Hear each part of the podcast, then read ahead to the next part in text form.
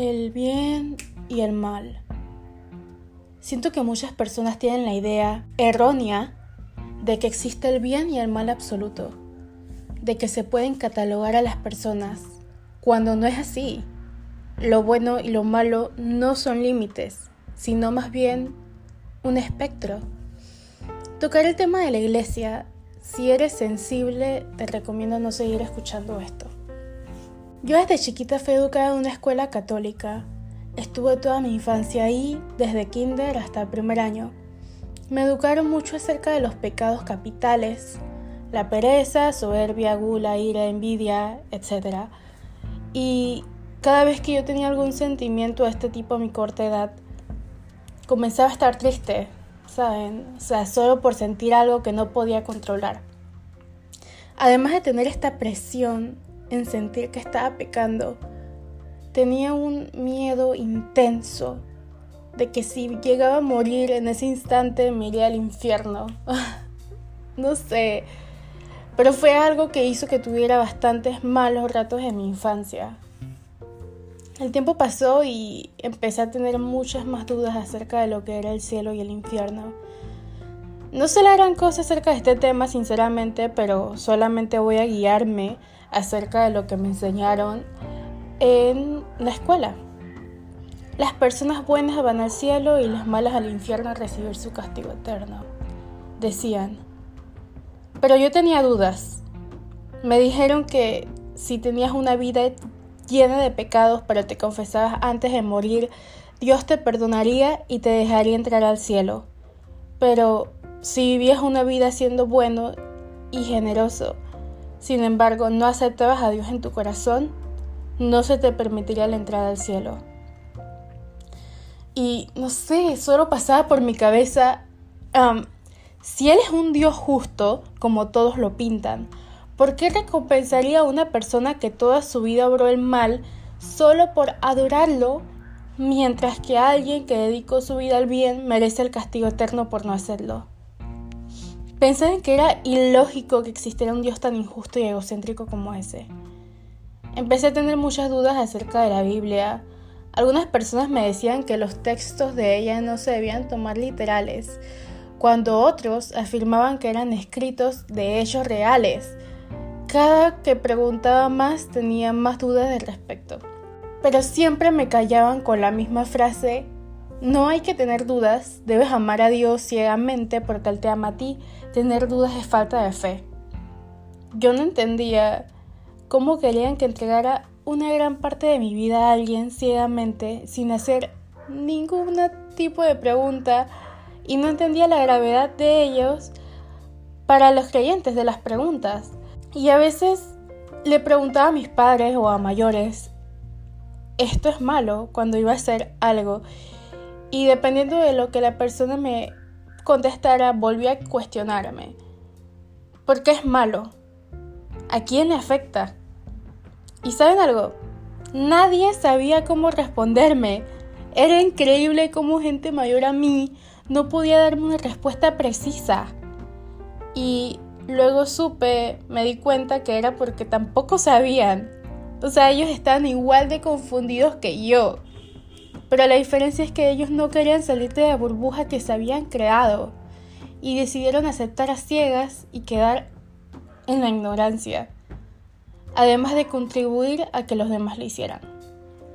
A seguir creciendo desarrollé algo que para mí es el juicio crítico propio, que no es hacer, decir o pensar justo como te lo educaron, sin tener alguna duda, para mí, un juicio crítico es resolver esas dudas, recopilar esa información y de ahí tú decidir lo que consideras que es lógico y coherente.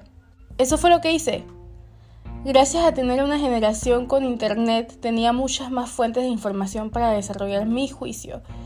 Les compartiré mi juicio a la hora de tomar una decisión para que sea a mi parecer buena y beneficiosa en cuatro puntos. El primero y más importante para mí es la mutualidad. Siempre lo digo, no des más de lo que recibes. Para mí eso depende de la justicia y para mí es lo más importante de todo. El segundo punto es, ¿esto me afecta a mí o a mi salud? ¿Y de qué forma me afecta? ¿Me suma o resta en mi vida? Y si te das cuenta de que te afecta de una forma negativa o puede hacerlo en un futuro, ¿por qué lo harías? Un ejemplo. Quieres escribirle a tu ex novio o exnovia con quien tuviste una relación muy tóxica y no hizo nada más que darte desgracias en tu vida. Tienes impulsos incontrolables de hacerlo, pero detente por un momento y piensa. ¿Acaso hacer esto me va a hacer sentirme más feliz o más triste? Te darás cuenta de que te afectará negativamente, pero ¿vale la pena? ¿Me beneficiará en un futuro? Y si la respuesta es no, déjalo. ¿Por qué hacerlo? Lo tercero es pensar si afecta a personas cercanas, tu familia o tu círculo social. Aquí se pone la cosa un poco más complicada porque debes de poner las cosas sobre una balanza. Siempre de más importancia estarás tú, recuerda eso. Pero también debes considerar que las decisiones que hagan no afecten de gravedad a las personas que estén cerca de ti. Y si piensas en esto antes de hacer algo, probablemente te ahorras bastantes problemas innecesarios. Pero también hay que considerar en que si les afecta de una forma mínima lo que quieras hacer y tienes muchas ganas, a veces vale la pena. Un ejemplo de esto sería, imagina que tienes 19 años y te quieras hacer un tatuaje. A tus padres no les agrada esa idea, pero les afecta en el trabajo, en la casa. Tú ya eres mayor de edad. Solo les afectaría emocionalmente, pero no por algo serio, sino prácticamente por un capricho de ellos. Y si a ti te hace feliz, esa sería la excepción. El cuarto punto, si les afecta a terceros o a conocidos. Este punto depende más acerca de la empatía. No solo pensar en ti, en tus cercanos, sino que si le afecta en general a alguien. A veces nuestras acciones, por lo mínimo que sean, pueden dañar, aunque no tengas la intención de atacar a nadie. Aquí daré dos ejemplos. Cuando lanzas algún tipo de hate en internet, Nunca sabes quién está leyendo eso detrás de la pantalla. Y uno un poco más complejo y personal. Pongamos que te gusta alguien que tiene una pareja y puedes estar con esa persona. Piensas en que, ok, no conozco a la pareja de él, así que ese no es mi problema. Pero si la pareja de él se enterara de que yo y esta persona tenemos algo, probablemente se sentiría destrozada. Y ¿realmente valió la pena? Porque, o sea, en mi opinión, sinceramente no valdría la pena para nada lastimar a alguien por estar con una persona que probablemente no le importes, porque es la verdad, probablemente no le importes. Y que si respeta una relación de esa manera, ¿qué podrías esperar de lo de ustedes? No vale la pena. Y este es el último punto. Este filtro se puede ver de maneras muy generales y antes de juzgar a alguien por sus acciones, pongámonos en su posición y utilicemos este filtro también. Puede que tu opinión acerca de cosas como la homosexualidad, tatuajes, piercings, fiestas y otras cosas estigmatizadas cambie. Y luego de implementar este filtro a tu vida, estarás mucho más seguro de lo que es bueno y malo, y de lo que deseas en tu vida y lo que no. Ahora retrocedamos un poco ¿Recuerdan cuando les dije cómo me sentía cuando cometía esos pecados cuando era niña, por más mínimo que fueran? Cuando crecí, aprendí más acerca de esto y me di cuenta que eran sentimientos. Los sentimientos no se pueden controlar. Lo único que puedes controlar es qué harás con ello y tus acciones.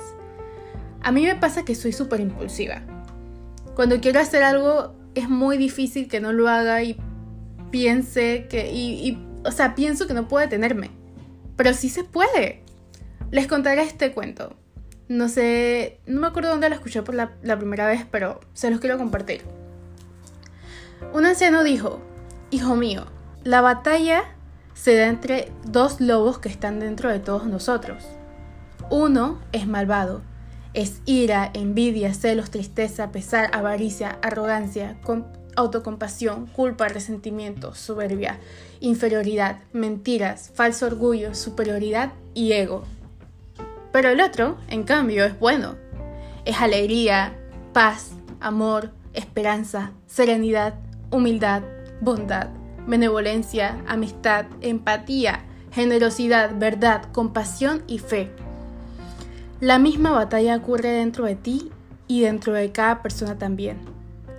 El nieto lo meditó por un minuto y luego le preguntó a su abuelo, ¿qué lobo gana? Y el abuelo respondió, aquel a que tú lo alimentes. Esto me hizo pensar bastante porque uno no puede controlar sus sentimientos. Ellos están ahí. Controlas lo que haces con ellos. De todo se aprende, créanme, y tú decides si quieres tomar eso de forma positiva o de forma negativa. Solo depende de ti. ¿Voy a lamentarme o usaré esto de impulso para seguir adelante? Ya sabes cuál es la respuesta correcta, no te lo tengo que decir. No reprimas tus sentimientos, no los expulses negativamente. Desintoxícate de la negatividad y trata de convertir todas tus vivencias en lecciones para mejorar y ser la mejor versión de ti mismo. Sentir es lo que te hace humano. Antes de concluir, quiero comentar que cada vez que trato de mejorar como persona, me refiero a que quiero ser la mejor versión de mí. Y no digo que mejoro para ser una buena persona, porque es totalmente subjetivo. Lo mejor que puedes hacer no es cambiar, sino mejorar. Sé eso y transmítelo. Para mí las tres claves son la mutualidad, ser la mejor versión y el juicio crítico. Gracias por escucharme.